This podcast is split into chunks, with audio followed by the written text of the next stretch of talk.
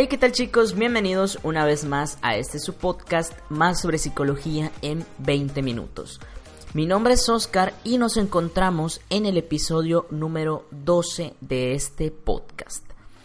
En esta ocasión les hablaré acerca de 5 consejos para afrontar una infidelidad.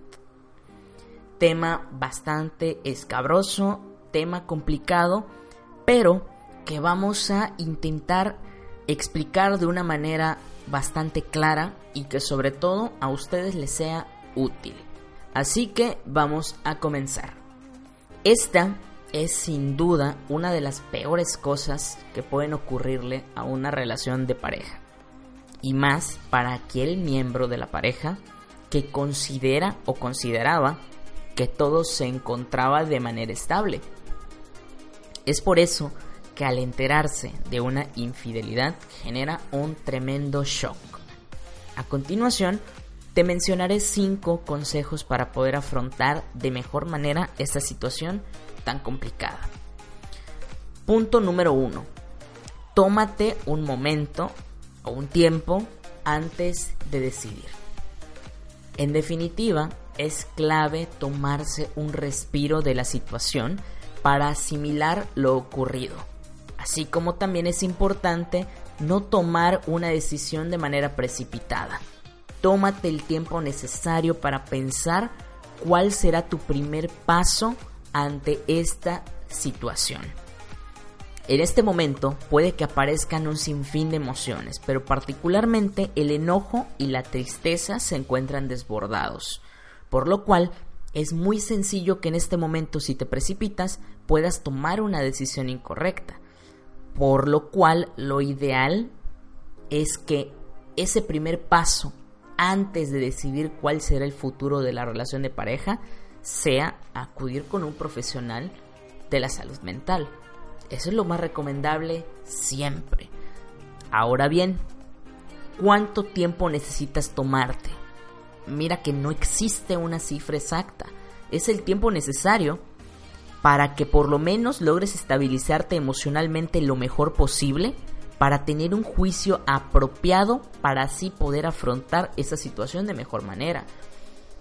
Por supuesto que lo recomendable es encontrar un punto medio, que no sea ni poco tiempo pero tampoco demasiado. Encontrar el tiempo justo en el que tú te sientas bien para poder decidir cuál va a ser ese primer paso.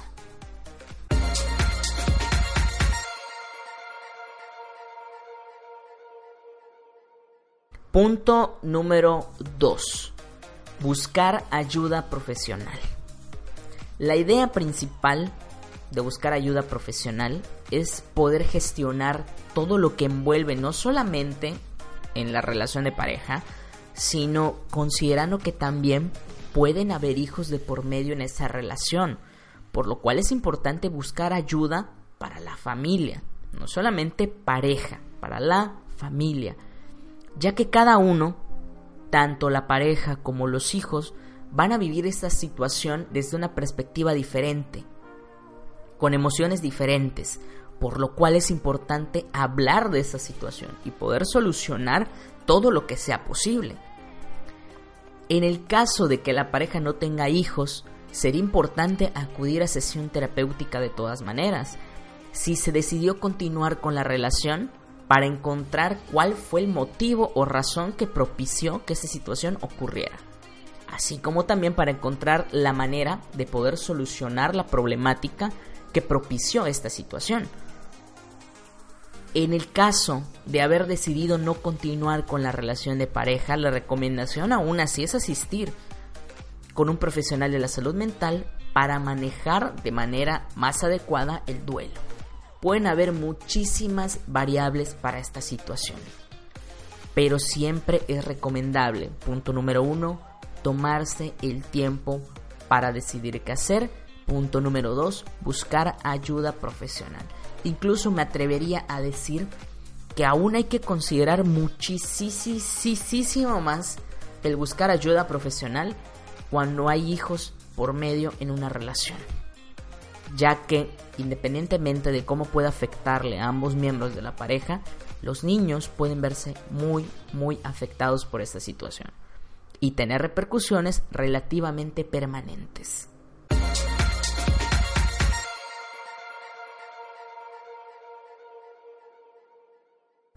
Punto número 3. Decidir lo que es mejor para ti.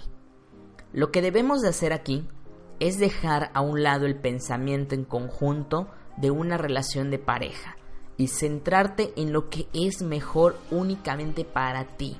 Es decir, si tú como persona te sientes capaz de afrontar una infidelidad y retomar la relación, adelante.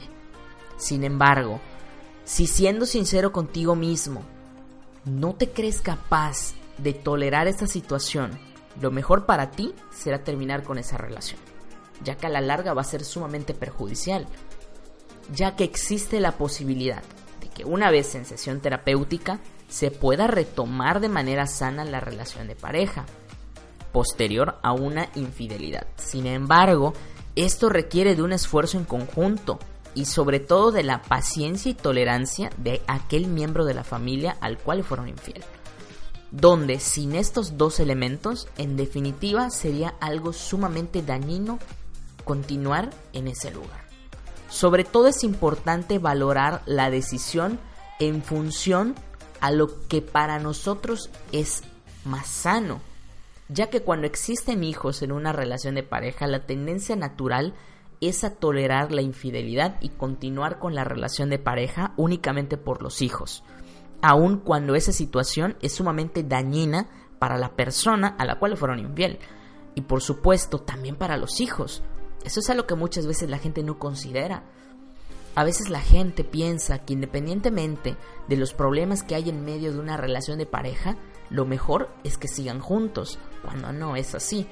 A veces es mucho más sano una separación para los hijos porque dejan de estar en medio de todas estas dificultades. Así que es algo que hay que tomar muy en cuenta, ya que cuando estas situaciones ocurren, se desencadenan una serie de problemas dentro del núcleo familiar que lo puede hacer muy duro de sobrellevar, tanto para la pareja como para los hijos.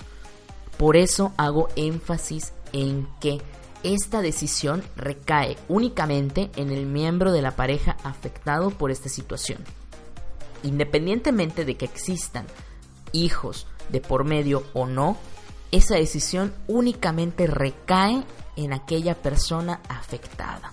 Por lo cual es recomendable ante cualquier decisión que se tome buscar ayuda profesional para gestionar nuestra situación personal y la situación con los niños.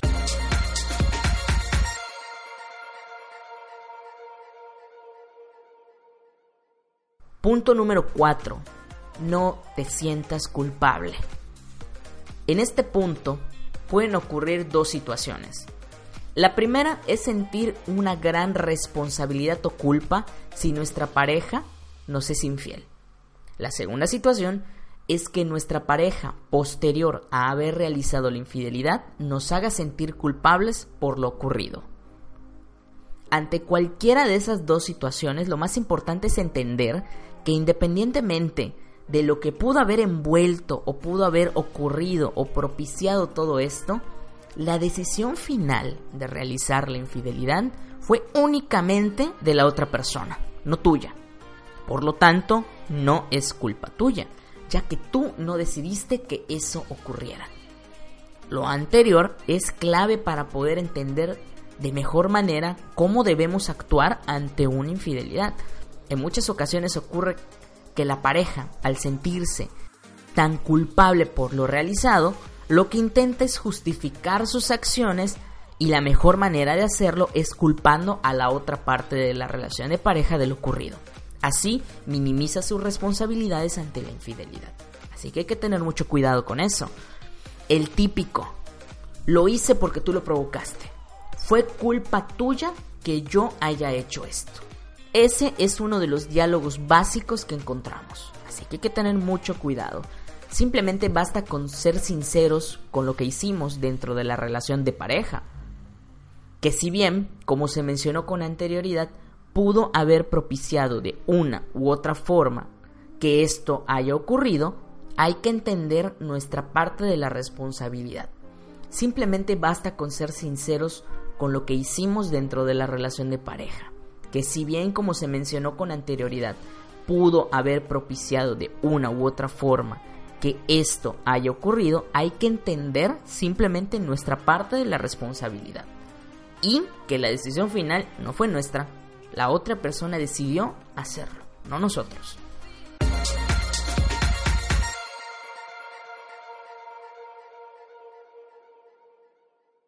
Punto número 5.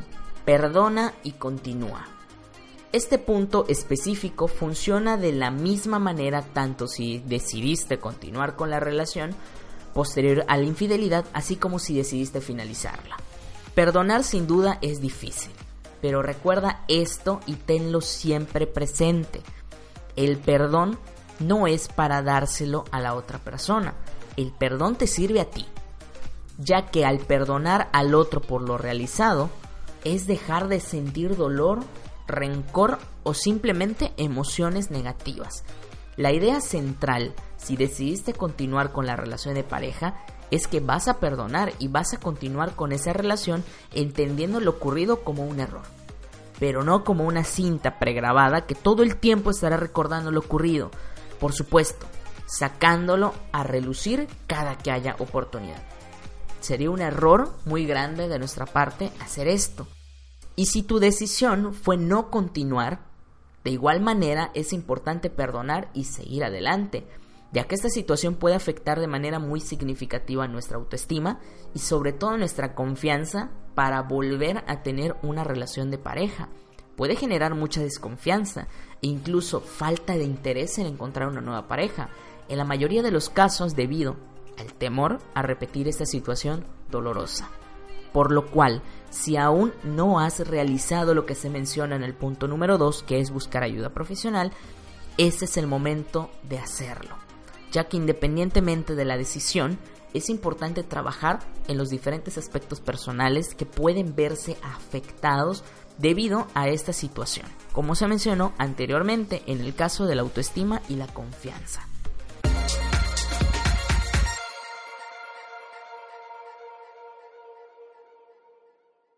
Y eso es todo por el podcast del día de hoy.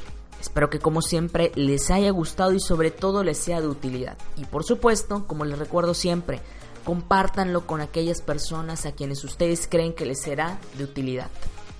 Aprovecho, una vez más, agradecer a todas aquellas personas que nos han mandado mensajes, que constantemente nos están preguntando en redes sociales, que todo el tiempo están muy presentes. Muchísimas gracias por estar ahí.